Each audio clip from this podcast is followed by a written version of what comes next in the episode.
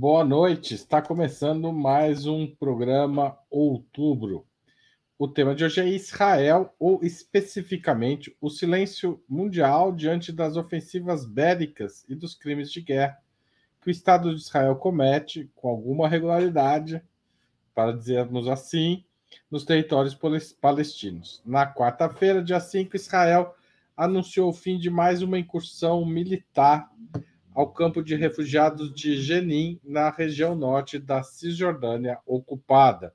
A operação iniciada no começo da semana foi a maior em quase 20 anos. O seu saldo, uma centena de feridos, 13 mortos, sendo 12 palestinos e um soldado israelense. A ação na Cisjordânia se desdobrou em conflitos na faixa de Gaza e em reações do grupo Hamas contra Tel Aviv. Para tratar deste tema, Ópera Mundi hoje reúne Rose Martins, formada em Relações Internacionais pela Universidade Federal Rural do Rio de Janeiro, mestre e doutoranda em Economia Política Internacional pela Universidade Federal do Rio de Janeiro. Jones Manuel, historiador, graduado pela Universidade Federal de Pernambuco, educador popular e comunicador digital e Iole Ilíada, doutora em Geografia Humana pela Universidade de São Paulo, integrante do Conselho Curador da Fundação Perseu Abramo e autora do livro O Território, o Direito e os Estados Pós-Nacionais. Em nome de Opera Mundi, eu cumprimento os três convidados e informo que faremos o possível para ler eventuais perguntas da audiência, com prioridade aquelas realizadas por membros de nosso canal no YouTube ou que forem acompanhadas por contribuições via Superchat ou Super Sticker. Boa noite a todos vocês, todos e todas, todas e todo, na verdade. E vamos à primeira pergunta. Em 2002, mais de 20 anos atrás, portanto, o escritor José Saramago fez uma visita a territórios ocupados em Israel e a fez a seguinte afirmação: o que é preciso fazer é dar o alarme em todo mundo para dizer que o que acontece na Palestina é um crime que podemos deter. Podemos compará-lo com o que aconteceu em Auschwitz. É a mesma coisa, embora mantenhamos na mente as diferenças de tempo e de lugar. Outra comparação frequente, rechaçada pelo Estado de Israel, é com o regime racista que vigorou na África do Sul de 1948 a 1994. Israel pratica o apartheid, na opinião de vocês? Começo com Rose Martins. Boa noite, Haroldo. Boa noite, Ioli, Jones. É, boa noite ao público do Ópera.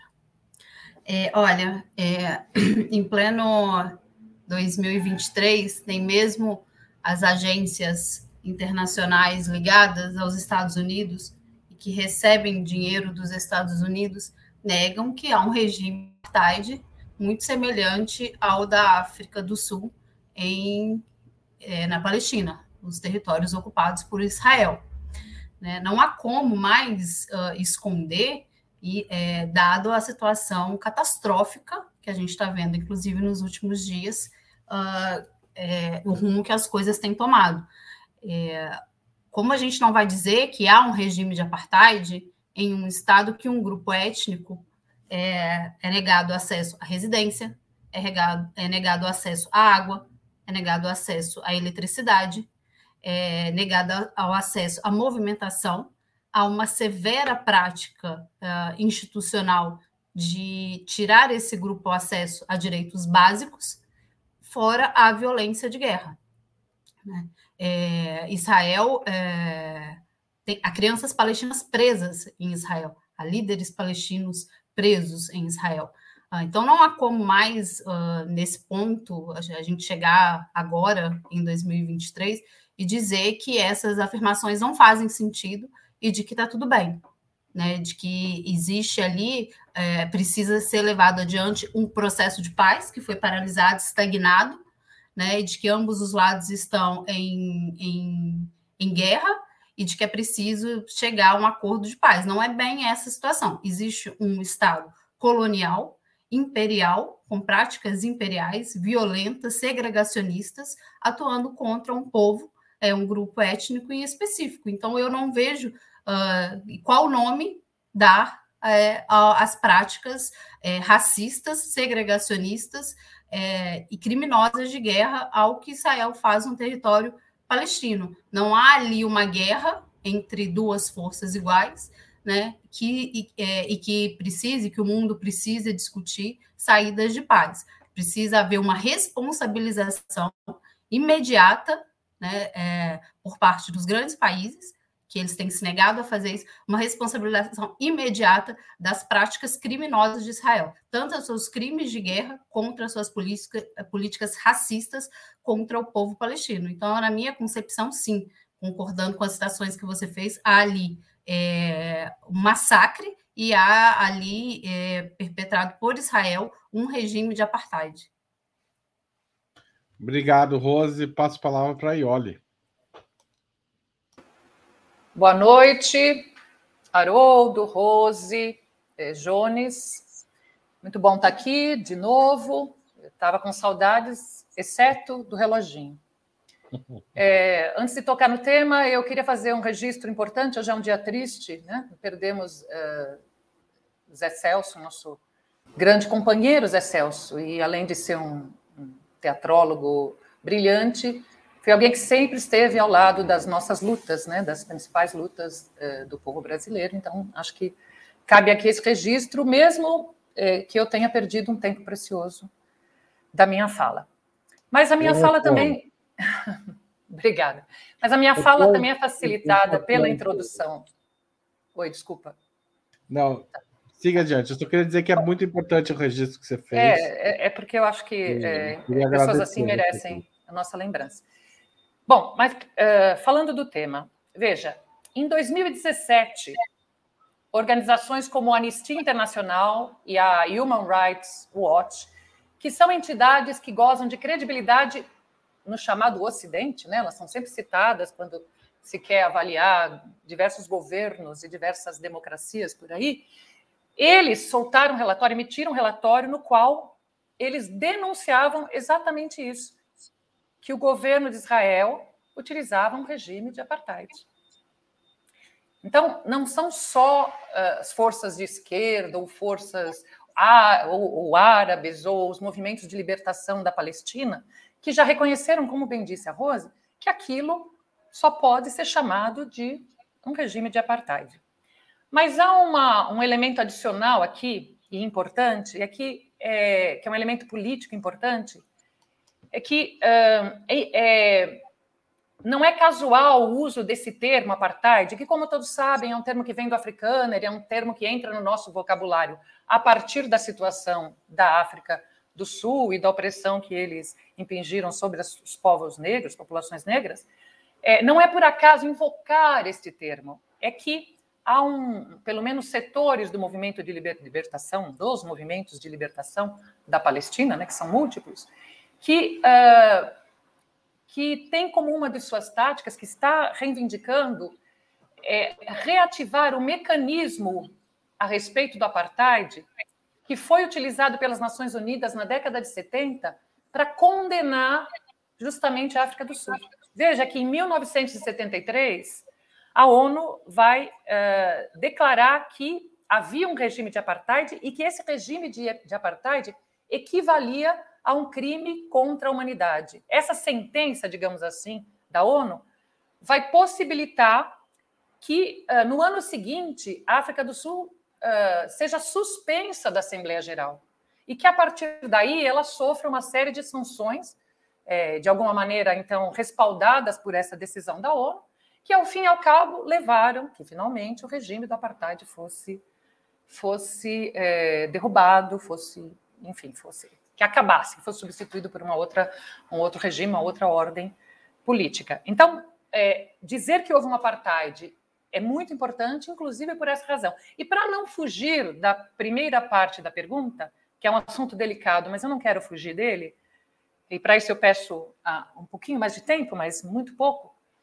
é, é que uh, uma das comparações que mais incomodam aos, aos judeus de maneira geral, né, é, tanto aqueles que vivem no Estado de Israel como os que vivem fora, é esta comparação que está, uh, que está subentendida na fala do Saramago, que é a comparação com o que aconteceu com os próprios judeus nos anos de ascensão do fascismo e do nazismo.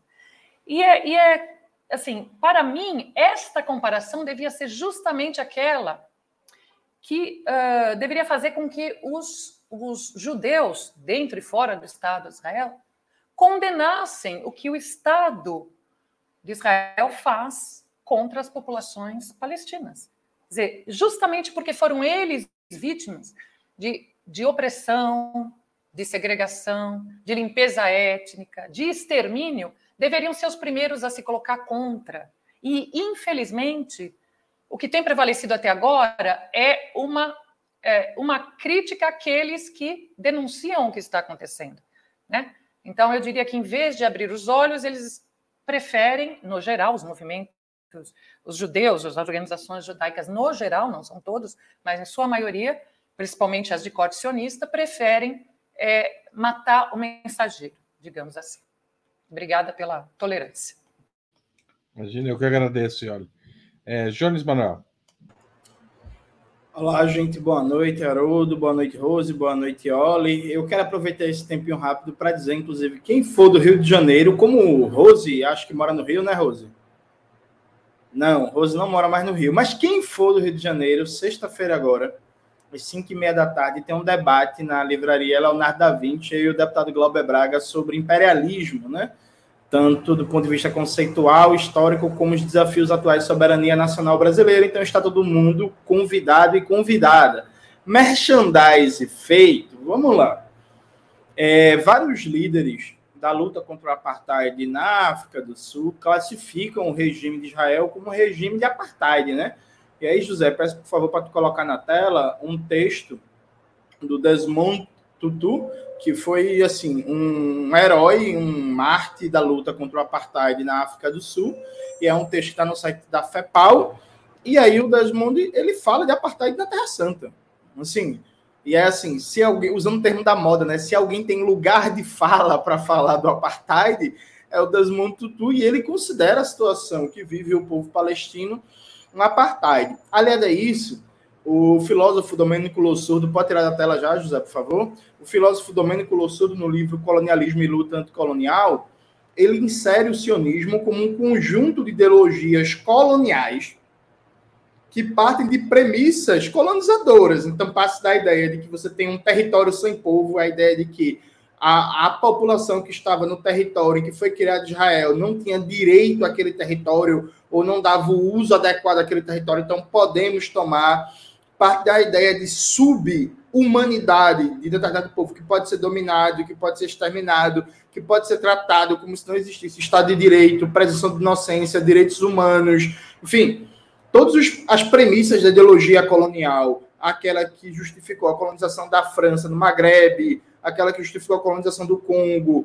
é, é a colonização belga no Congo, aquela que justificou a colonização britânica na Ásia, aquela que justificou a marcha para o oeste dos Estados Unidos, o extermínio dos povos originários. Lá, todas as premissas da ideologia colonial estão presentes. Acho que é muito útil a gente ler um livro clássico, Discurso sobre o Colonialismo, do Aimé Césaire, que é um clássico fantástico, imprescindível. Assim, quem nunca leu, precisa ler antes de morrer. E nesse livro, o Aimé Césaire vai fazer um, um debate sobre toda a ideologia colonial na história da Europa, né? Que o Césaire solta a famosa frase que continua muito atual, a Europa é indefensável, aquele lugar horrível. E aí todos os elementos que o Césaire coloca ali como um constituinte do discurso colonial estão presentes na prática política do Estado de Israel, veja, não é do governo do momento, é do Estado de Israel, é um elemento estruturante da formação e reprodução desse Estado nacional. E aí eu acho, e vou pegar uma carona na fala da Ioli, e aí você você um pouco mais atacado na internet, né? Porque no debate sobre a Palestina eu me guio muito pelo debate que o Domênico Lossudo faz sobre o que é, o sionismo. E aí está expresso no livro Colonialismo e Luta Anticolonial, está expresso no livro A Linguagem do Império, está expresso no livro Marxismo Ocidental, enfim, diversos livros do Lossudo. E aí é, você é crítico ao colonialismo, você é chamado necessariamente de antissemita, né? Mas veja, o que o César faz nesse livro Discurso Colonialismo é mostrar que o nazifascismo tem uma continuidade histórica com o colonialismo clássico da Europa praticado em África e em Ásia.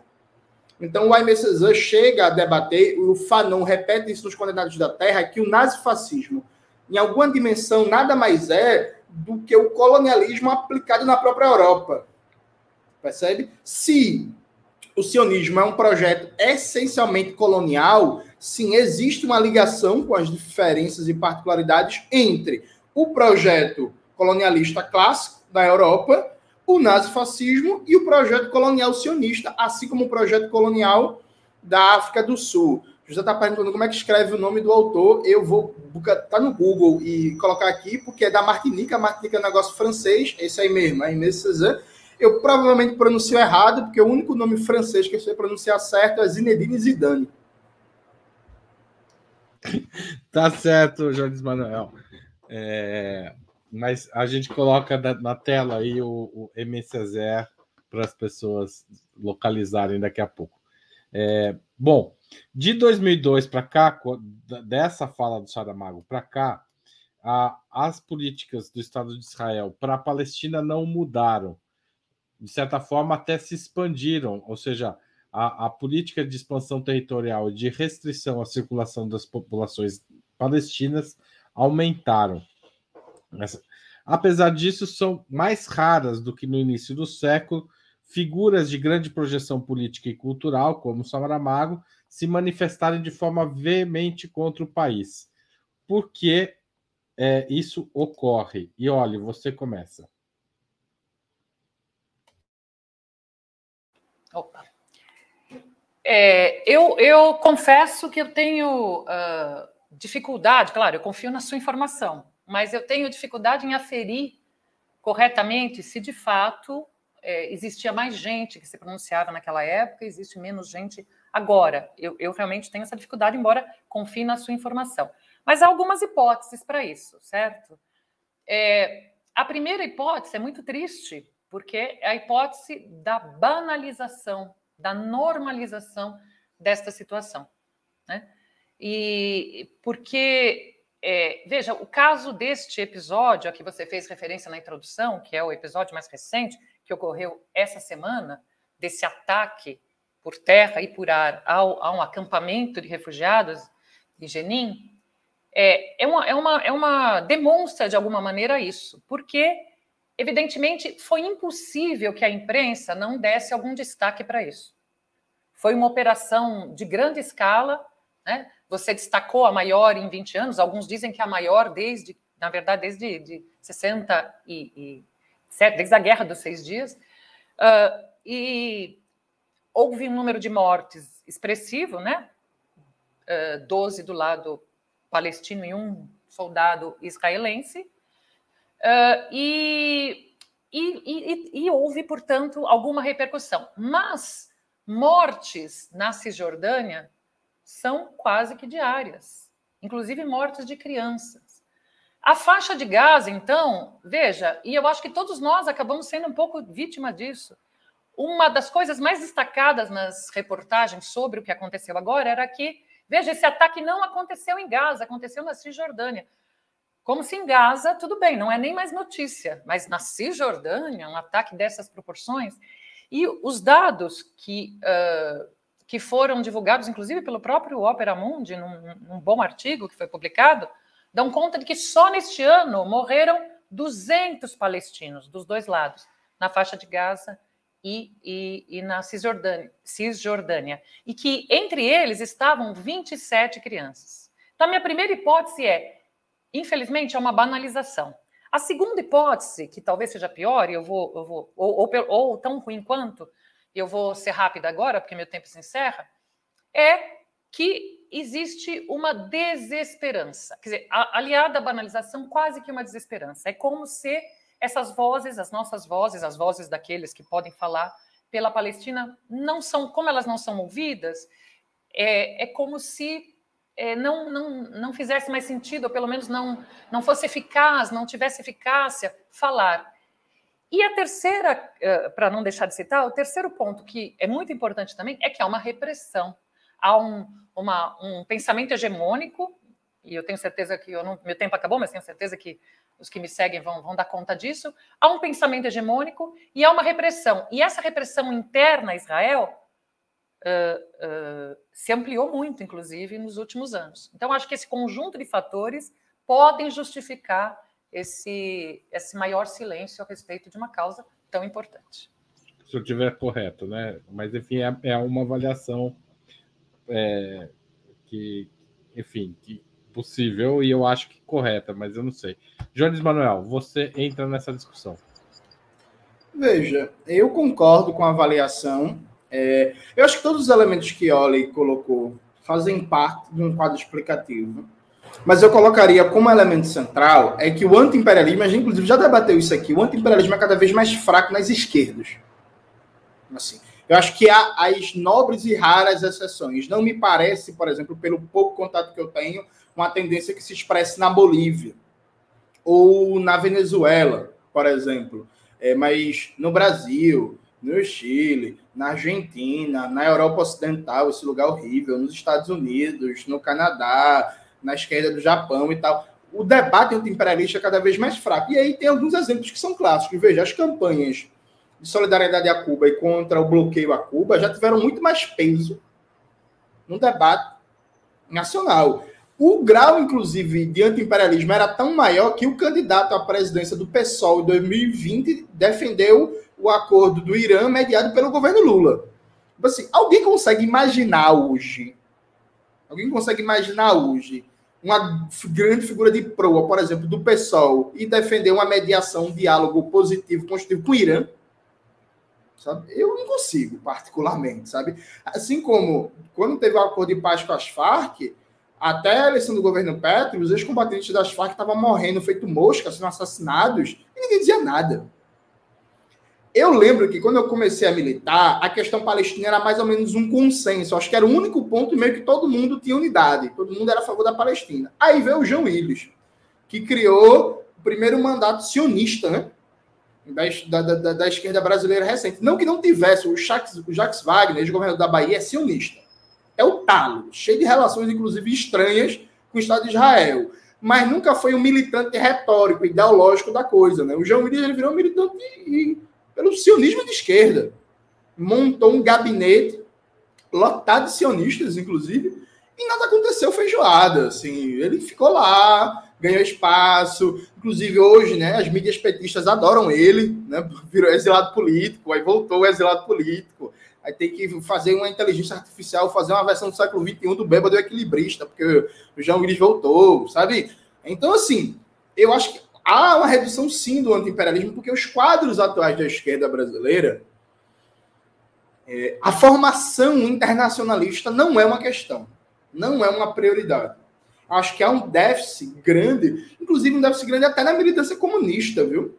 Eu não, eu não acho, por exemplo, isso é coisa só dos campos alheios ao meu, não. Eu acho que no meu campo político também, a apropriação de um debate sobre geopolítica, de um debate sobre imperialismo, sobre a importância, inclusive estratégica, da solidariedade internacional para melhorar as condições de luta interna, ela é muito fraca. Por exemplo, eu prego no deserto, toda vez que eu vou em palestras em espaços públicos, que, por exemplo, é uma vergonha o Brasil não ter uma campanha para retirar de todas as bases dos Estados Unidos da América do Sul. Ninguém fala disso.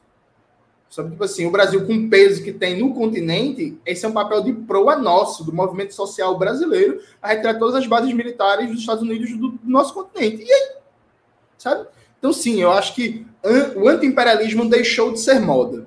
Deixou de ser moda na esquerda brasileira e a tendência é se aprofundar, considerando que o quadro médio da esquerda brasileira hoje é um Fernando Haddad da vida se é que dá para chamar de esquerda, né? Então, assim, o futuro será mais terrível ainda do que a situação atual. Tá certo, eu vou passar a palavra para a Rose, mas eu vou pedir para o José Igor, que está nos bastidores, colocar na tela, junto com a Rose, o, o artigo que a Ioli mencionou agora há pouco. Tá certo, Rose? É, como você avalia a atual a capacidade de mobilização contra o Estado de Israel, considerando essas questões que rolaram até agora. É, eu tendo a concordar com os pontos trazidos pelo Jones e pela Ioli, e no final eu vou adicionar uma, uma outra questão que eu acho que também ajuda a gente a entender. É, primeiro, eu acho que tem isso que a Ioli falou bem, uma certa exaustão em relação a essa causa, uh, porque Israel é, é, a partir dos anos 2000 ali junto com os Estados Unidos conseguiu criar uma ofensiva muito forte, né? E sem trazer muitos resultados, sem uma espécie de alento, de esperança que essa situação pudesse se resolver e não parecesse que seria uma luta eterna. É, agora, muito, muito importante o que o Jones trouxe sobre a questão do imperialismo, porque isso é evidente, né? É, a questão de uma luta anticolonial, é, de uma luta anti-imperialista, ela virou uma espécie de é, teoria da conspiração na esquerda. Eu falo assim, até no meu campo de estudo, uh, nas relações internacionais, quem fala isso é visto mais ou menos assim como doidinho do bairro, né? Falar de anti-imperialismo, falar de imperialismo em 2023 na academia, claro, não é o campo como um todo, mas não é bem visto. As pessoas não estão falando sobre isso. É preciso, por exemplo, se a gente for falar desse caso da Palestina, uh, vamos investigar por que, que as políticas da ONU não deram certo. Não vamos falar das práticas imperialistas e colonialistas que ajudam esse conflito se arrastar. Então, essa é uma realidade no, no, campo que eu estudo e uma realidade na esquerda brasileira. E não, não é, falando aqui do Brasil, mas na esquerda mundial. E o Jones até citou nomes aqui, fica realmente uh, evidente que essa é uma discussão que perdeu fôlego. E o que eu queria adicionar é o seguinte: Israel, junto com essa percepção de, de que seriam os problemas da esquerda, Israel também entrou numa guerra midiática de propaganda em relação a é, a pautas que seriam mais importantes do que a pauta anti-imperialista, do que uma luta anticolonial, né? que são as pautas de defesa de direitos humanos, uh, é, a defesa, é o que eles chamam, né? eu não gosto desse termo, mas para ser assim, para resumir, que seriam as pautas identitárias, porque a gente sabe que é, Israel tem uma Uh, tem uma política né, de vender para o mundo inteiro que seus cidadãos, os seus cidadãos, estão numa democracia e, portanto, gozam de direitos humanos e há liberdade uh, de há liberdade em relação a, a a, aos homossexuais, enfim, e de que e de que e fez essa propaganda ecoar. Então as pautas são outras. Israel é um estado democrático. Israel é um estado que, de, que, que, uh, que defende o direito dos, da comunidade LGBT. E essa propaganda tem colado, né? Então acho que isso cria um quadro assim, né? É, meio que perfeito. E também gostaria de voltar na observação que a Ioli fez, se é de fato, se essas vozes estão menos ativas, eu acho que cria um quadro perfeito de uma espécie de desmobilização é, dessa pauta e, e, que tenha menos vozes falando sobre isso. É, eu tenho a impressão, sim, de certo ponto, que, que sim, é um pouco do que o Jones falou, de que a esquerda está falando de outros assuntos e de que o antiimperialismo não tem a mesma força, uh, também aí ligado com o que aconteceu nos anos 90, com o fim da União Soviética, e essa do que foi encarado como uma derrota ideológica, eu acho sim que a esquerda evita essas discussões, que, que, que falem de imperialismo, que falem de uma luta anti-imperialista, Uh, e, e, isso é visto, sim, muitas vezes como uma teoria da conspiração, de que esse não é o assunto que precisa ser falado. E no caso da Palestina, no, que a gente está falando do que ocorre lá, de que é claramente uh, os Estados Unidos, a posição clara que os Estados Unidos têm, a ajuda que os Estados Unidos dispõem, é, e de como estão envolvidos, de que tem uma questão imperialista ali. E as pessoas bom, aí a esquerda não vai discutir isso, a esquerda vai discutir é, talvez assuntos que Israel tenha mais interesse que a esquerda discuta. Ora, Udo, Oi. eu não quero facalhar a condição do programa, não, mas me permite uma parte só de 30 segundinhos, que é um elemento que eu, eu esqueci cara, de falar que é, vai, muito, é um elemento que é muito importante. No lugar do anti-imperialismo e do anticolonialismo, surgem esses debates decoloniais, oriundos das universidades da Europa Ocidental. O debate decolonial ele está preso a um prisma cultural, epistemológico e simbólico. Grosso modo, ignora totalmente o debate sobre economia política, não tem geopolítica, não tem questão militar, não tem nada. Então, esse povo decolonial adora citar um decolonial para cá, um decolonial para lá, decolonial para cá, decolonial para lá, mas nunca vai se envolver numa campanha de solidariedade ao Haiti, contra a ocupação militar, contra o bloqueio a Cuba, de solidariedade à Palestina, pela retirada das bases militares dos Estados Unidos da América do Sul, pelo fim do intervencionismo francês é, em África e por aí vai, sabe? Então, acho que tem um elemento aqui importante também. No lugar do anticolonialismo radical de esquerda nacionalista ou marxista, entrou esse decolonial acadêmico, que é, como toda moda acadêmica, é um negócio que não tem risco nenhum para a ordem dominante. Fecho. Obrigado, Jones. É uma questão mesmo. Se alguém depois quiser comentar, entrar nessa discussão, estão convidados. Estão convidados. Mas eu, eu, o, o governo de Benjamin Netanyahu defende que as operações. Eu, todo mundo já falou? Não. Tá faltando. Falou, né? Desculpa. O Jones me atrapalhou realmente, avacalhou mesmo minha cabeça, inclusive. Tudo bem, Jones, não tem problema.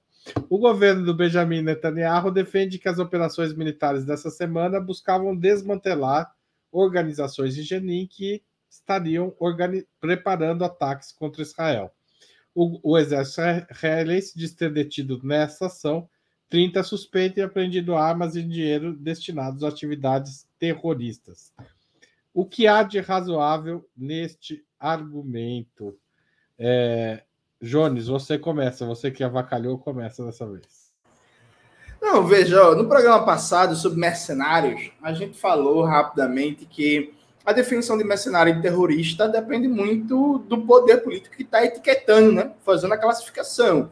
Então, as organizações palestinas de resistência ao colonialismo são classificadas como terroristas. Assim como foram, viu, gente? Atenção, vamos lá. O Mandela, hoje em dia, todo mundo gosta do Mandela, porque o Mandela virou uma espécie de Lula global, né? O conciliador, o grande articulador da paz e tal, e não sei o quê. Mas o Mandela era chamado de terrorista, viu? A Margaret Thatcher chamava o Mandela de terrorista a direita republicana dos Estados Unidos chamava o Mandela de terrorista. Os movimentos de luta contra o apartheid na África do Sul eram classificados como terroristas. Hoje em dia todo mundo também gosta do Fanon. Mas assim, a, os movimentos de luta pela libertação da Argélia também eram classificados como terroristas. A guerrilha no Vietnã também foi classificada como terrorista. Então, o que é chamado. A, tem um exemplo clássico, né, o mais gostoso de todos, que é o Talibã, né? No final de Rambo 3, na parte dos créditos aparece uma mensagem, né? Agradecemos ao bravo e valoroso povo do Talibã, do, do, do Afeganistão, os guerreiros pela liberdade. Os murradins, os guerreiros pela liberdade, é a origem do Talibã. Então, o Talibã já foi considerado ó, freedom fighters, guerreiros da liberdade. Então, assim, o debate sobre o que é terrorismo passa por uma característica é, de poder político, uma característica de quem vai dar a definição ideológica do que é terrorismo ou não. Esse é um ponto. O segundo ponto, se a gente for pegar uma definição técnica, entender terrorismo como todo ato de violência que visa incutir terror no conjunto da população, praticado por um grupo armado estatal ou não, o Estado de Israel pratica terrorismo. O Estado de Israel cria um regime de terror permanente contra o povo palestino. O terceiro elemento é que, veja, eu sou marxista. Boa parte das organizações palestinas não são. Provavelmente, inclusive, muitas delas, se tivessem no poder e eu morasse na Palestina, iam querer me matar porque eu sou comunista. Né? Então, assim, mas ao mesmo tempo, aqui, na, aqui eu sou bem fanoniano. Eu não estou aqui para julgar do ponto de vista moral e ético a resistência do colonizado. Ponto. Então, assim, para mim é por qualquer meio necessário. E é isso mesmo, assim, sabe? É isso mesmo. E aí podem tirar o corte, me cancelar, mas é isso. Se quiser usar bomba, jogar foguete, fazer a desgraça inteira. A questão para mim central é que acabar com a violência, acabar com a colonização. Ponto. E aí todas as táticas que se usar de resistência, de lutas, de ofensivas e tal, para mim são válidas. Tem um texto do Fanon que é os intelectuais franceses frente à guerra de libertação da Argélia eu acho que é esse o nome. Esse texto está contido no livro Revolução Africana, Ontologia do Pensamento Marxista, que por acaso eu sou um dos organizadores, né? Depois vocês comprem dêem uma lida, que eu acho que fundamenta muito bem esse elemento, que a gente não pode ditar parâmetros éticos para o colonizado na luta pela sua libertação. Obrigado, Rose. É, olha, o Jones travou um pouquinho aqui para mim, eu não sei se é aqui, tá? Não sei travar aí, vocês têm um pouquinho de paciência. Não sei se foi aqui, está no meu. É, esse discurso, né, bem como o Jones já trouxe, esse discurso sobre terrorismo, quem é terrorista, quem é mercenário, quem luta pela libertação de algum povo, ele é manejado, né? Os Estados Unidos, eles, eles historicamente sabem manejar muito bem. É, o Jorge já deu o exemplo do Talibã aqui, como foram os Estados Unidos que armaram um grupo. Ai, meu Deus, está travando. Está travando aí para vocês? Tá, tá bem? É, de como eles armaram um grupo e depois é, como é, uma reorientação ali do que seria a estratégia da, do complexo militar industrial dos Estados Unidos, coloca esse grupo também como inimigo, porque precisava gastar armas. Então, esse é o conceito, como quase tudo no sistema internacional, no direito internacional, relativizado. Agora, também concordo é, com o Jones, e eu sei que esse é um ponto muito polêmico, das formas de defesa de um povo que está sendo oprimido. Né? Não há como colocar na mesma régua é, ou tentar falar que precisa de. É, precisamos discutir questões éticas para um povo que está se defendendo de um processo colonizador altamente é, violento. Né? Essa é uma questão que não há como a gente ficar aqui discutindo o que o Hamas vai fazer ou o que os grupos organizados é, vão fazer para se defender da violência de Israel. Como eu disse aqui na, minha, na primeira fala, crianças presas, né? crianças de 7, 10 anos presas uh, pelo Estado de Israel, crianças palestinas e no cárcere. Então, é, é um, ali a situação da Palestina é uma situação extremamente cruel é, afora das questões institucionais, né, da falta de acesso, a uma questão extremamente violenta contra um povo e que dura muitos anos. Agora, sobre essa fala dele, exatamente também, há uma preocupação é, do Estado de Israel sobre a organização do campo de Jenin, porque é, existe é, um, um, um, movimento ali de, de armado, né, de, de, de homens armados para lutar contra o Estado de Israel. Então, essa, essa onda de violência também teve em, é, no início de janeiro, né? A gente viu também, teve uma onda de violência contra o campo de refugiados de Jenin, e está tendo agora, é porque também Israel, de certa forma, está preocupado com a organização ali, a resistência armada é, daquela região, que, aliás, é, historicamente é muito heróica em relação às práticas de guerra de Israel, né? principalmente ali em 2000, 2002, no massacre de abril de 2002, quando resistiram fortemente. Então, historicamente, há uma preocupação e uh, que há, uma, há, há, há movimentos ali armados, há grupos armados de resistência que estão oferecendo. É, a, na minha concepção, legítimos, estão oferecendo algum tipo de, de ameaça às políticas de Israel. Então, também essa, essa fala agora, pegando assim conjunturalmente, né, essa fala do, do Netanyahu, ela não vem de nada, é preciso é, reforçar de que, esse, de que a resistência é terrorista. Né, é não é à toa. Ele não está falando exatamente daquele do, do campo de Genin à toa. Obrigado, Rose. Passo a palavra para a Iori.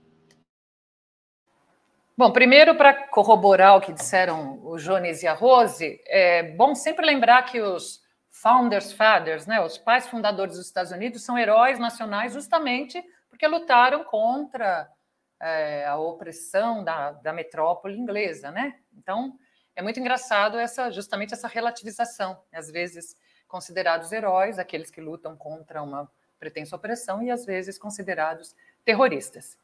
É, mas sobre o, o, tema aqui, esse, esse, esse, argumento utilizado pelo Netanyahu não, há, não é nenhuma novidade.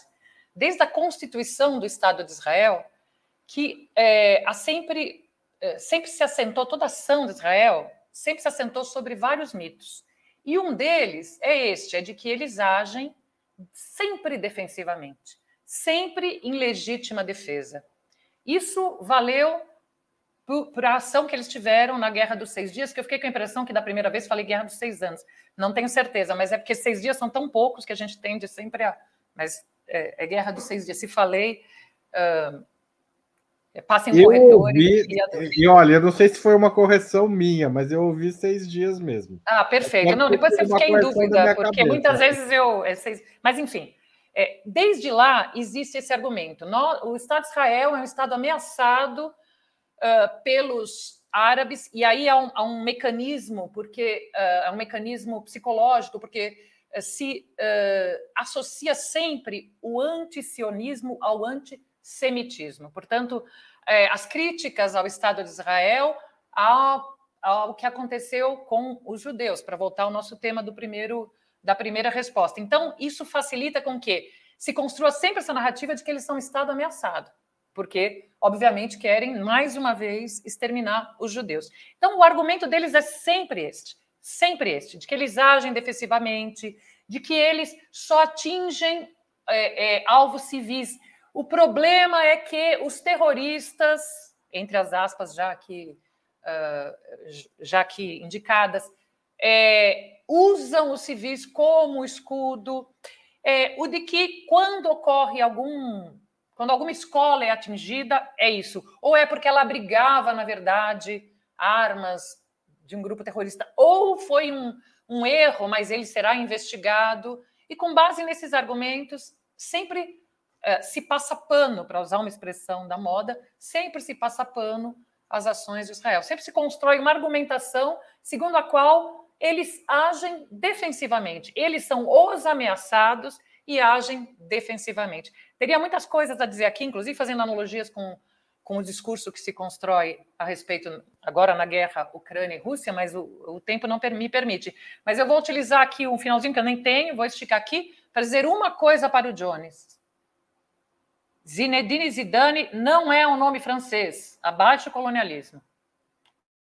É argelino, argelino. Peço perdão, autocrítica. eu achei, eu, eu vou defender o Jones. Achei que era uma piada justamente com isso. Se não passou por, por, por. Não, mas era uma piada. Agora também. Não, mas tá certo. Tá, tá pedindo desculpas aí. Gente, antes da gente continuar, eu gostaria de pedir a contribuição financeira para a Ópera Mundi. É muito importante para a sustentação e ampliação do nosso jornalismo. Há seis formas de fazer isso. A primeira é uma assinatura solidária em operamundi.com.br apoio. É a forma que tem o maior número de contribuintes. A segunda é se tornar membro pagante do nosso canal no YouTube. É só clicar em Seja Membro se você estiver assistindo nesta plataforma. A terceira e a quarta é contribuir agora mesmo com Super Chat e Super Sticker. Aliás, tivemos um Super Sticker do Matheus. Obrigado, Matheus. Se você estiver assistindo um programa gravado, mande um valeu demais. A gente agradece. E se você quiser fazer uma doação, uma contribuição a qualquer hora do dia e da noite, mande um pix para apoia.operamundi.com.br.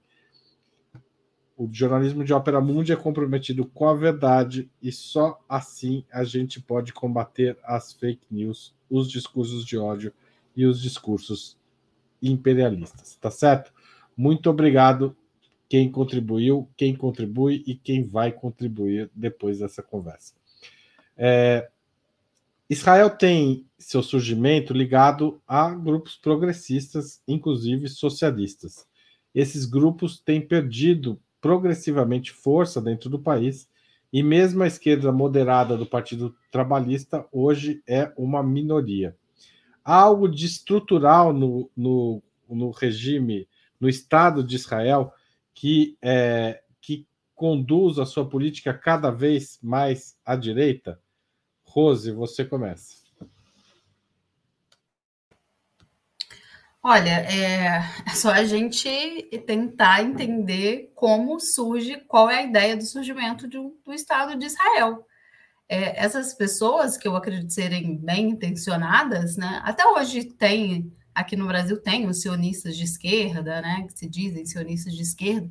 Essas pessoas, apesar da, das melhores boas intenções que elas possam ter, elas acabam se encontrando num dilema, né? Que é defender a existência de um Estado que em sua origem, e aí sim a resposta é que existe algo estrutural, que em sua origem é, não, não tem uma ideia messiânica de um povo escolhido, né, em detrimento de um outro povo.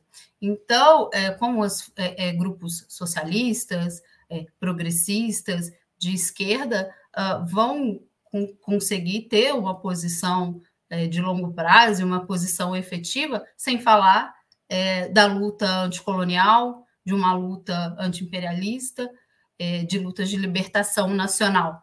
Né? Se estão é, dentro dessa lógica uh, de um Estado que a sua própria concepção de existência é de segregação, é de enxergar o outro povo uh, de, de, outra de uma forma uh, inferior. É, então, esses, eu acho que essa, esses grupos eles acabam se enfraquecendo porque se encontram numa espécie de dilema. Né?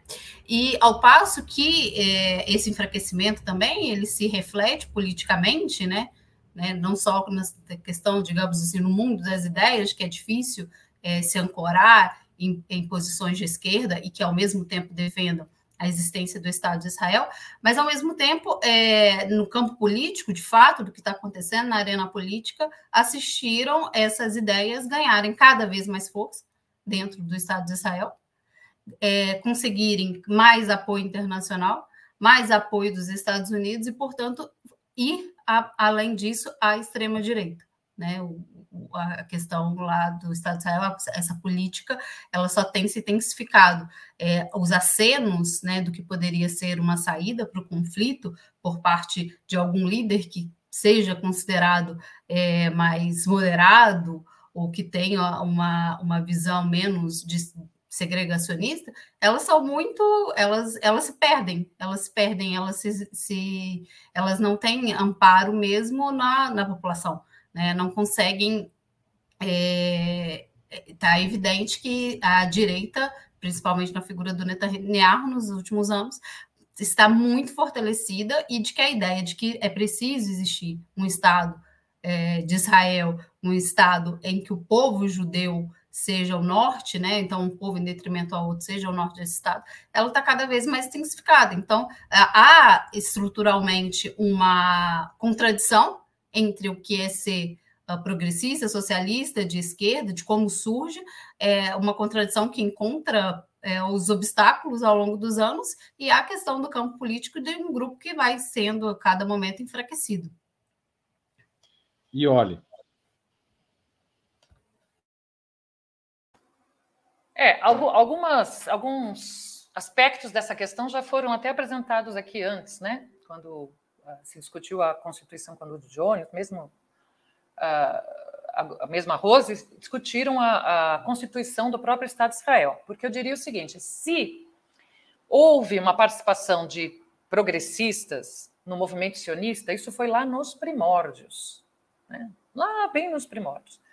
Porque nós não podemos abstrair o fato de que a construção em si do Estado de Israel já foi feita em cima de um movimento bastante violento. É um movimento que começa antes dessa, dessa do reconhecimento, pelo menos da determinação da criação dos dois estados, né, que é a resolução de 1947 da ONU, é, é, ocorre quando a Palestina ainda estava sob domínio britânico e os, uh, os judeus europeus vão migrando para a região, ocupando, claro, vão migrando e, e num primeiro momento é uma migração que se pode considerar legítima, era um povo que estava sofrendo, uh, buscando melhores condições de vida, etc.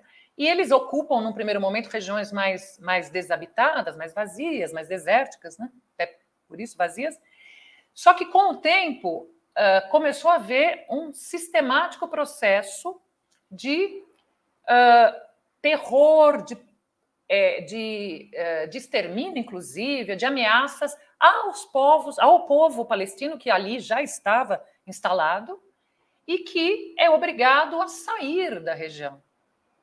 E assim, já desde a origem, portanto, do, da constituição do Estado de Israel, você tem esse processo de opressão, terror, eliminação, afastamento, desterro da população palestina, até que se cria uma situação, uma situação é, é, territorial, em que uh, uh, e uma situação de conflito em que os ingleses se retiram, argumentando inclusive que não queriam mais administrar o problema, e a ONU propõe uma saída que inicialmente não era de dois estados, era de um xadrez. Meu tempo é curto, não vou ter tempo para desenvolver, mas tudo bem.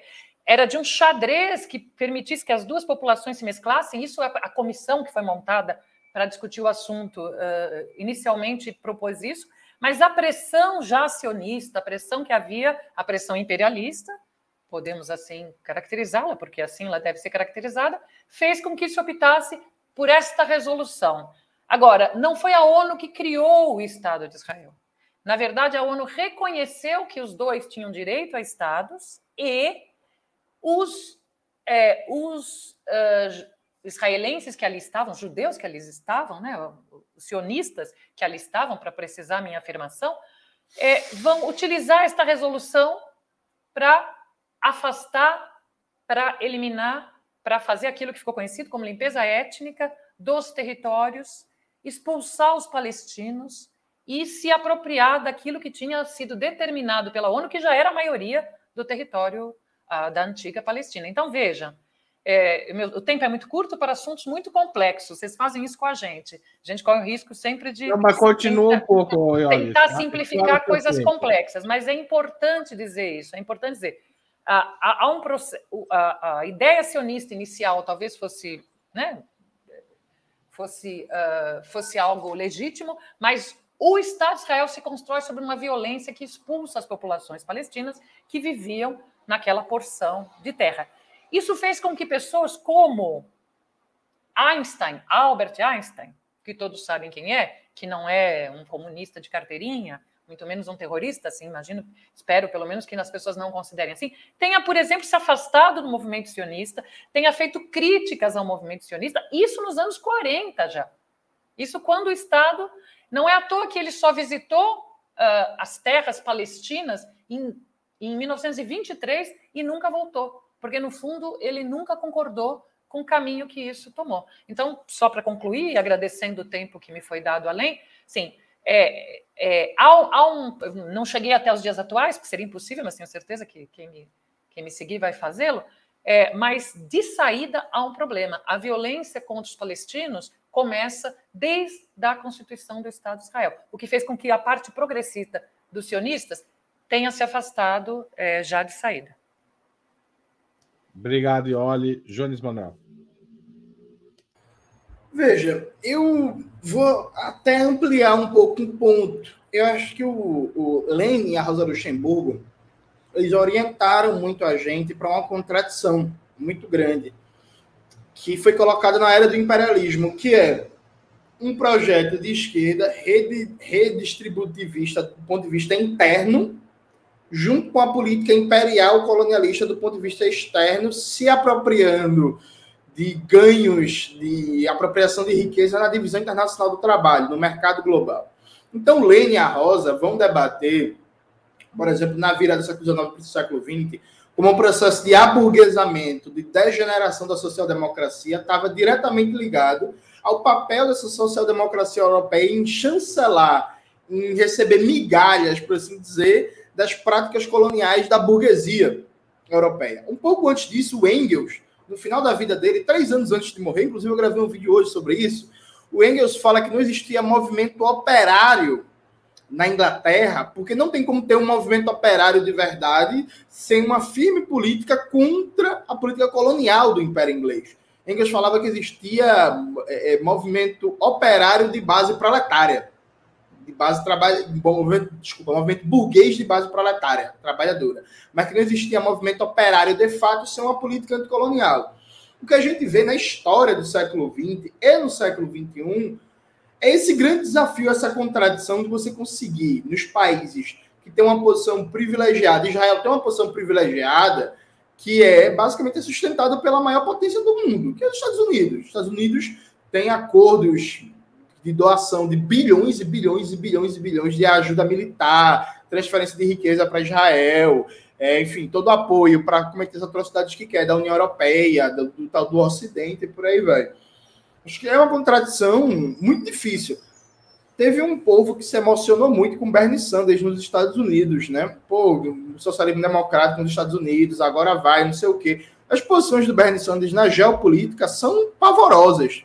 Tipo, melhora um pouquinho frente a um Biden. Mas frente a um Biden, uma Hillary Clinton, basta não ser um psicopata. Que você tenha uma posição um pouquinho melhor. Mas assim, um Biden, na hora de debater política externa, na hora de debater soberania da América Latina, na hora de debater a situação da Venezuela, por exemplo, a posição do Biden não diferencia em nada do estabelecimento do imperialismo dos Estados Unidos. A mesma coisa a, a Cássio Cortez. O povo gostou muito quando apareceu, não sei o que. Todas as posições dela sobre a América Latina são desastrosas. Então a gente tem um histórico na Europa, nos Estados Unidos, no Canadá, na Austrália, no Japão também, que se reflete nessa esquerda israelense trabalhista, que é tentar sustentar um projeto de esquerda desde uma perspectiva colonial. Dá certo por um tempo, mas você chega sempre a contradições insanáveis. Eu termino a minha reflexão dizendo o seguinte: veja, gente, não é coincidência que a Europa seja o berço e o lugar em que nasceu o fascismo e o lugar que mais cresce é o fascismo. Não dá para a gente tratar isso como coincidência. Não dá para dizer assim, ah, não, mas acontece, é o clima, aquele clima frio horrível, aquela comida mais ou menos, é que o povo não toma banho.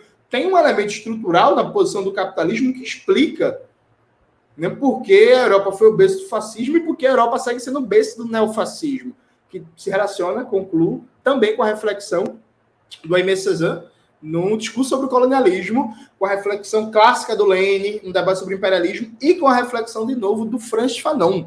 O Franz Fanon já alertava isso nos debates sobre a esquerda francesa frente à guerra de libertação da Argélia.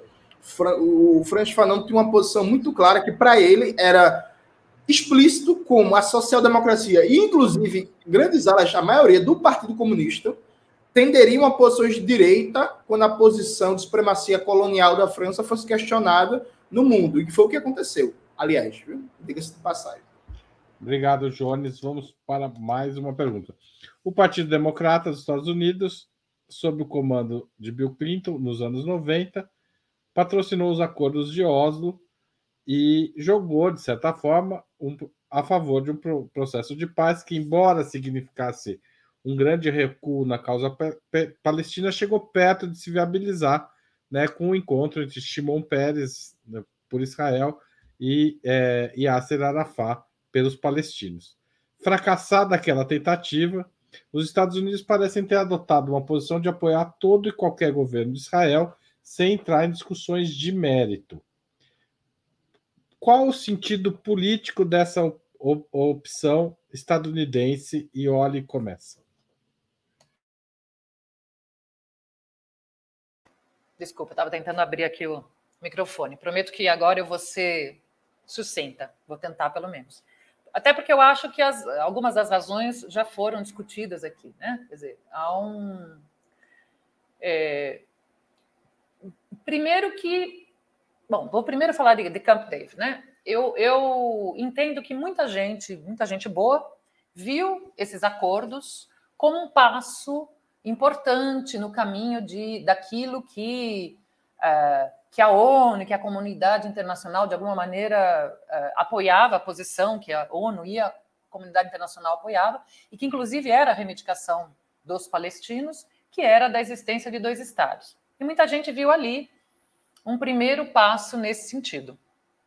Passado um tempo, a, a, a avaliação sobre o que aconteceu ali é, é outra, né? Por diversas razões que a gente não vai desenvolver aqui, talvez num outro programa, mas é, o, o, o fato é que aquilo acabou apaziguando um setor, é, um setor da, da luta popular palestina, né? E aqui uh, vamos dar nome aos bois, na verdade, né? Porque você, uh, uh, você tinha como grande referência da luta por libertação na Palestina a OLP, Organização pela Libertação da Palestina, que foi constituída tendo Yasser Arafat à sua frente lá quando Yasser Arafat ainda estava no Egito, né? Estava exilado, digamos assim, e, uh, e, que tinha uma posição mais radical e que se colocou, por exemplo, contra a decisão da ONU de dois estados, porque ali se defendia a posição de um estado único. Bom, todo mundo sabe dos acontecimentos históricos, mas naquele momento há, digamos assim, uma, uma espécie de pacificação, uma concessão do, do Arafat, da, da ULP, na verdade, de que aceitava este primeiro passo, que era a administração de zonas, de territórios ali, no que era Cisjordânia, no que era Jerusalém Oriental e no que era a faixa de Gaza, uh, em troca do reconhecimento do Estado de Israel. Né? Mas esta resolução, na verdade, não dava o passo fundamental, que era a autonomia, soberania efetiva dos palestinos sobre seu território, que continuaram ocupados pelos israelenses. O problema disso é que, de alguma maneira, e o tempo já voou, isso em, vai enfraquecer é, a, é, esta, vai enfraquecer inclusive a narrativa da ocupação, a narrativa do apartheid. E é por isso que a Rose falou sobre isso, é por isso que até hoje há quem se refira ao que acontece lá como um conflito entre Palestina e Israel, como se fossem dois países, quando na verdade é um, é um território sob ocupação. O tempo acabou, mas eu não quero deixar de dizer isso. E este é um dos grandes problemas hoje que se verifica e que, e que uh, explica até o que aconteceu em Jenin. A própria ULP, hoje convertida em praticamente convertida em Autoridade Nacional Palestina, porque quem controla a Autoridade Nacional Palestina é a ULP, hoje não tem apoio da população palestina. E, inclusive, ao término da ocupação dos ataques de Israel, foi realizado uma manifestação grande contra na sede da Autoridade Nacional Palestina. Então, esse é um dos efeitos de Camp David, que mostram que, se havia esperança em relação ao que aconteceu ali, o resultado, na verdade, foi negativo. Sobre a, a outra parte da pergunta, que é sobre a política norte-americana, eu creio que, de alguma maneira, já foi respondida pelo, pelo Jones, quando falou é, do imperialismo, e certamente eles tocarão no assunto. Tá bom, vou passar a palavra para o Jones, então. Ah, veja, eu acho que tem, tem um debate polêmico aqui que é bem interessante. Eu vou de novo citar o Domênico Lossurdo, né? O Lossurdo, ele tem uma compreensão, tinha, né? Porque morreu, infelizmente, muito triste. Mas o Lossurdo tinha uma compreensão do imperialismo e ele deixou isso registrado nos últimos escritos dele, que ele não entendia como se existisse uma cadeia imperialista.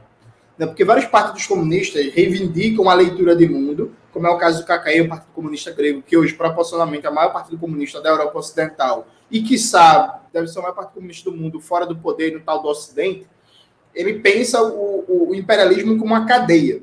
Né? Então você tem um país global, hegemônico, que é os Estados Unidos, e você tem ramificações é, de cadeias imperialistas com posições intermediárias, como seria o caso da França, da Alemanha e por aí vai. O Domênico Lussudo ele desenvolve uma tese que eu acho que está correta, porém com derivações políticas problemáticas, está correta desde um ponto de vista da geopolítica, mas que na hora de pensar a tática de ação anti-imperialismo é complicado, que ele fala, não existe cadeia imperialista global nenhuma, o que existe é um, imperial, um eixo imperialista hegemônico que dá a tônica no mundo, que é o eixo Estados Unidos e Israel. Ponto. É ali que está o inimigo principal. Tem uma famosa frase do Stalin, que os comunistas gostavam de citar nas antigas, quando Stalin fazia sucesso, que era é preciso concentrar todos os esforços para golpear o inimigo principal. Né? Togliatti, Palmiro Togliatti lá da Itália, comunista histórico, adorava citar essa frase. Então o Ossudo pensa Israel e Estados Unidos como o eixo, o núcleo do que é o imperialismo no mundo. Desde essa perspectiva militar, é, ideológica, cultural, institucional, eu acho que faz muito sentido. Isso explica a união estratégica entre Estados Unidos e Israel, a despeito dos partidos e dos governos. E aí eu volto até o próprio Bernie Sanders, por exemplo, quando ele era candidato, ele não questionava a política sionista, viu? Sim, é base inquestionável do, do, seja de esquerda, de direita, de lado, de centro da política estadunidense e também da política israelense, com algumas contradições mais aparentes do que reais. Então, me parece que essa unidade se explica por isso. Né? Além disso, Israel é o grande anteparo para a política externa dos Estados Unidos no Oriente Médio e também norte da África e região. E aí, isso tende a se aprofundar. Eu vi uma notícia para concluir que saiu na semana passada, saiu no site da APET, da Associação dos Engenheiros da Petrobras, que a Arábia Saudita decidiu que vai reduzir a produção de petróleo a partir desse mês, mas garante o mesmo nível de fornecimento de petróleo para a China, a Ásia de maneira geral e a Rússia. E que se alguém tiver redução no fornecimento de petróleo, vai ser os Estados Unidos e a Europa Ocidental. Né? É o tipo de movimento que vai fazer com que Israel tenha um papel cada vez maior na política externa dos Estados Unidos e, consequentemente, sancionar tudo de crime contra a humanidade que Israel pratica e que ninguém vai falar nada, porque, enfim, é Israel. Tá certo. Rose. Olha, é, a pergunta é sobre essa mudança né, dos Estados Unidos, o que seria a política dos Estados Unidos é, em relação a Israel. É, eu vejo assim essa questão como a reorientação da política externa norte-americana a partir de 2001, é, em que a estratégia imperial dos Estados Unidos fica clara. Né? Nos anos 90, existia um discurso por parte do Bill Clinton de paz através dos mercados globalizados. Né? Vamos abrir os mercados do mundo inteiro, a União Soviética acabou, a Guerra Fria acabou, o mundo está em paz, desde que a economia internacional funcione é, com a liberalização dos mercados. Então, existia também, apesar de não ser, ao menos em retórica, né, porque fizeram 48 intervenções militares nos anos 90, ao menos em retórica, é, era a, a, a, o discurso era outro. Né? Então, eu não sei se, uh, olhando assim, se os Estados Unidos, naquele momento, nos anos 90, podiam, eh, estavam com, com, em uma condição é, ali naquela região é, de maior negociação, estavam numa condição mais favorável é, para ceder em alguns pontos, porque afinal de contas estavam ali no, no mundo unipolarizado. Já quando vira ali nos anos 2000, essa estratégia imperial, tá, num discurso do, do Bush, ela está muito clara, e o Oriente Médio é o, o, inimigo principal dos Estados Unidos, né?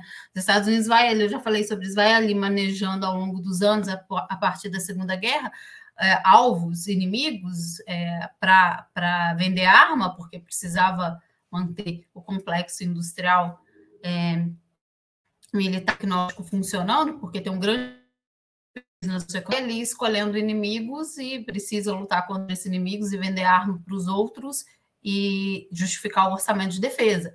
Ah, então, eu vejo ali essa mudança, que fica clara a estratégia imperial dos Estados Unidos em todos os tabuleiros geopolíticos, e o Oriente Médio em especial, começam as intervenções na região, de que os Estados Unidos precisavam de uma política muito enfática para aquela região e precisavam de um parceiro ali que pelo menos caminhasse de forma mais estável com os Estados Unidos e que tem uma certa é, de que caminham ideologicamente na mesma direção, que é o contrário, por exemplo, que eles enxergam na Arábia Saudita, né, que é um parceiro histórico também, mas que ali as instabilidades poderiam em algum momento colocar areia na relação.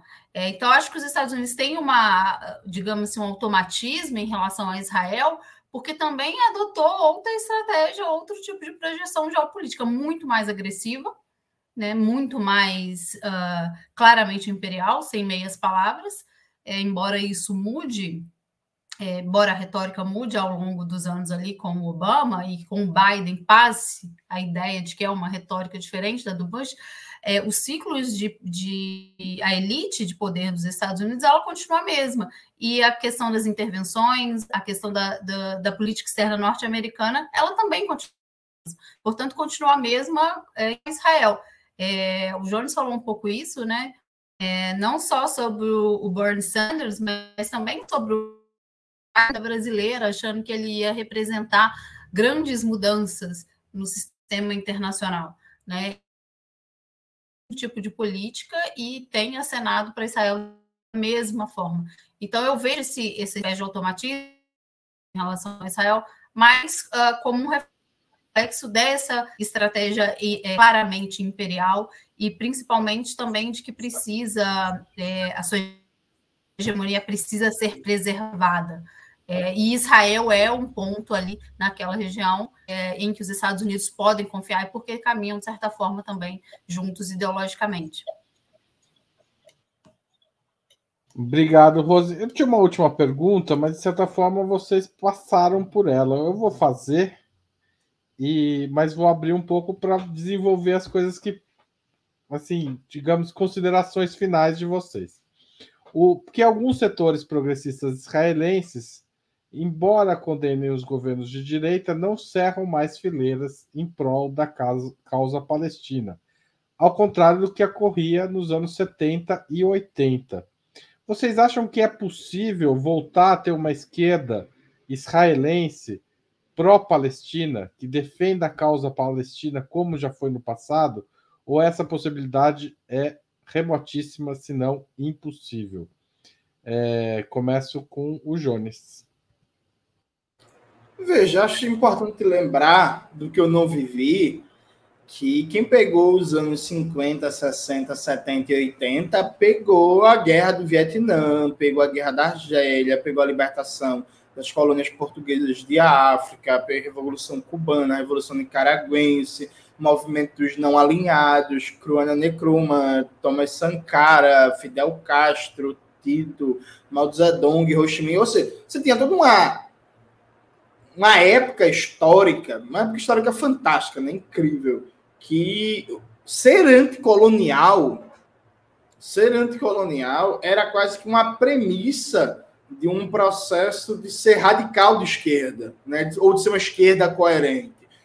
Tanto é assim, inclusive, vários partidos comunistas da Europa Ocidental é, tiveram que rever suas posições pró-coloniais, né? porque na Europa Ocidental, com exceção do Partido Comunista Português e do Partido Comunista Italiano, no geral, as posições sempre foram muito trágicas. Viu?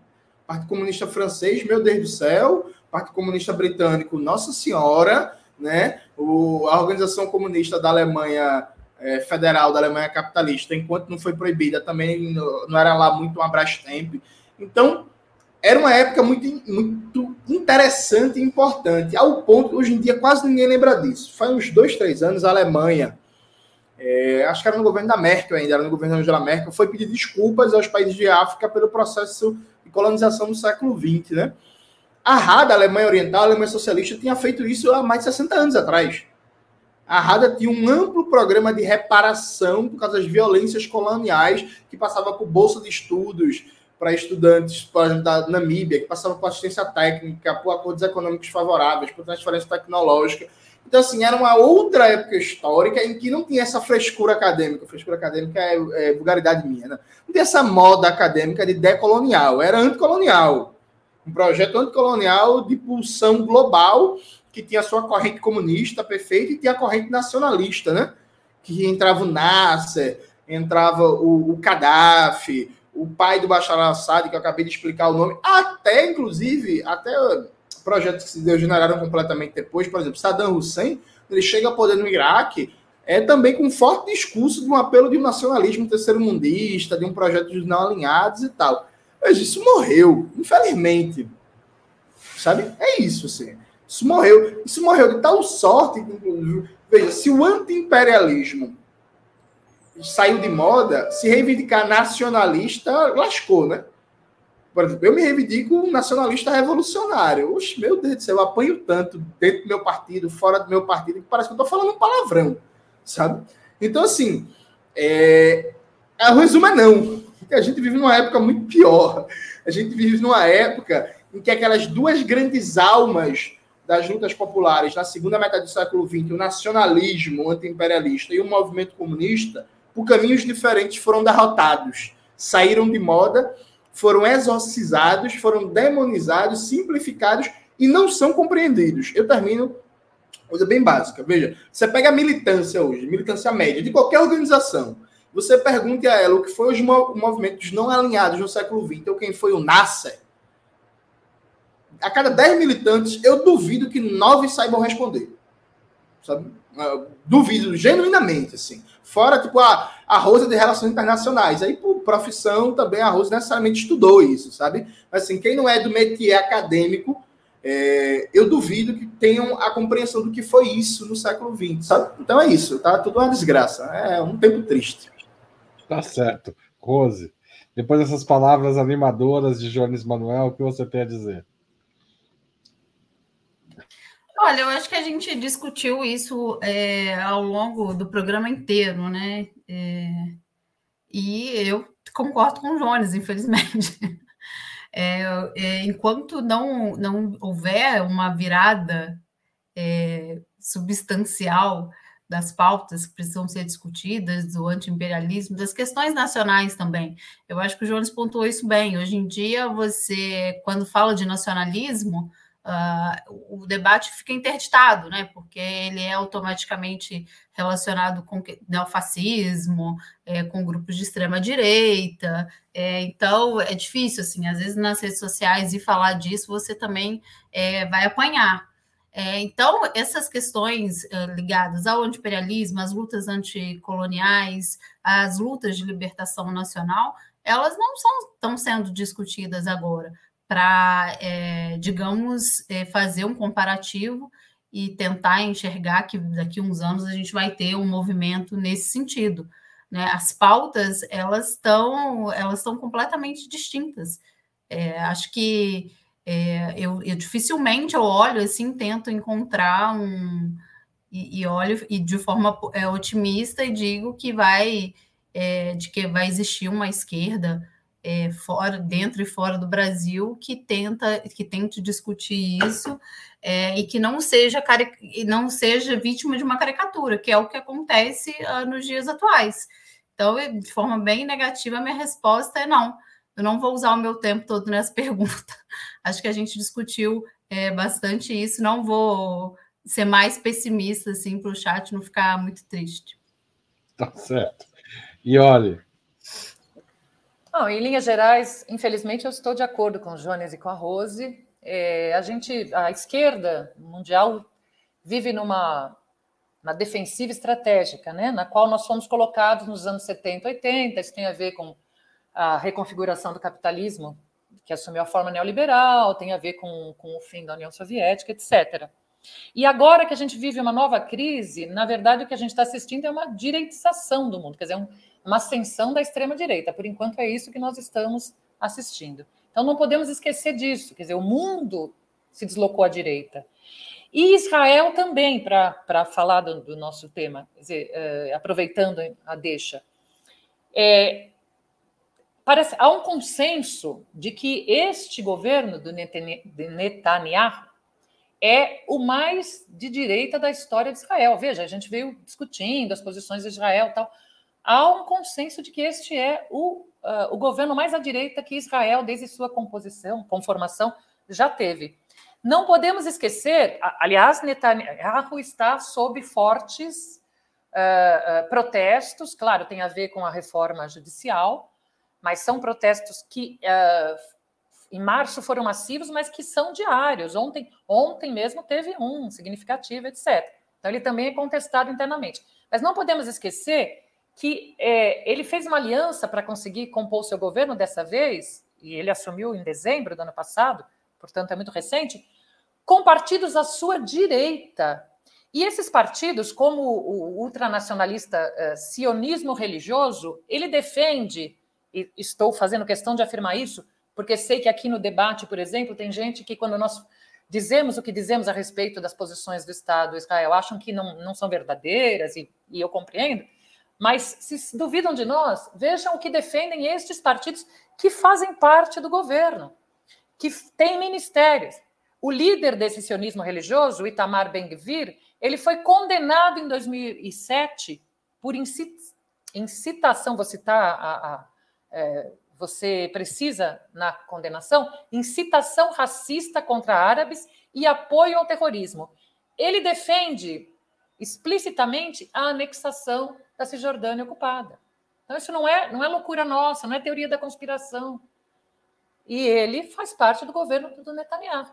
Então, uh, nós, é isso que nós estamos vivendo. Isso explica por que é tão difícil, é, é muito mais difícil você ter vozes uh, potentes e um grande movimento se colocando contra isso. Agora, para não terminar na, na, na, no pessimismo, é difícil, mas é necessário. É necessário. De alguma maneira, se há algo bom nisso, nessa tragédia de Janin, foi ter reacendido este debate. Estamos falando sobre isso hoje, né? É, não, não falávamos há algum tempo. Então, nós temos que fazer desse limão uma caipirinha, que eu acho melhor que uma limonada, e, uh, e insistir.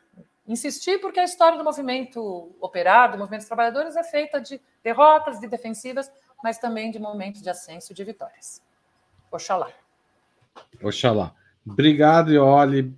Obrigado, Rose. E obrigado, Jones, pelo debate. Se você gostou dessa conversa, não deixa de assistir um outro vídeo que a gente publicou recentemente nesse canal, uma entrevista que tira um monte de dúvidas sobre a questão palestina com a historiadora Aline Clemecha, professora da USP. O título do vídeo, se procurar no YouTube, é Vamos Falar da Palestina. É imperdível, clique nele e se informe ainda mais. Entre outras questões, Clemecha responde a seguinte questão: Israel uma teocracia ou uma democracia? Quer saber a resposta? Vê lá. Tchau, gente. Valeu. Obrigado. Tchau. Boa noite.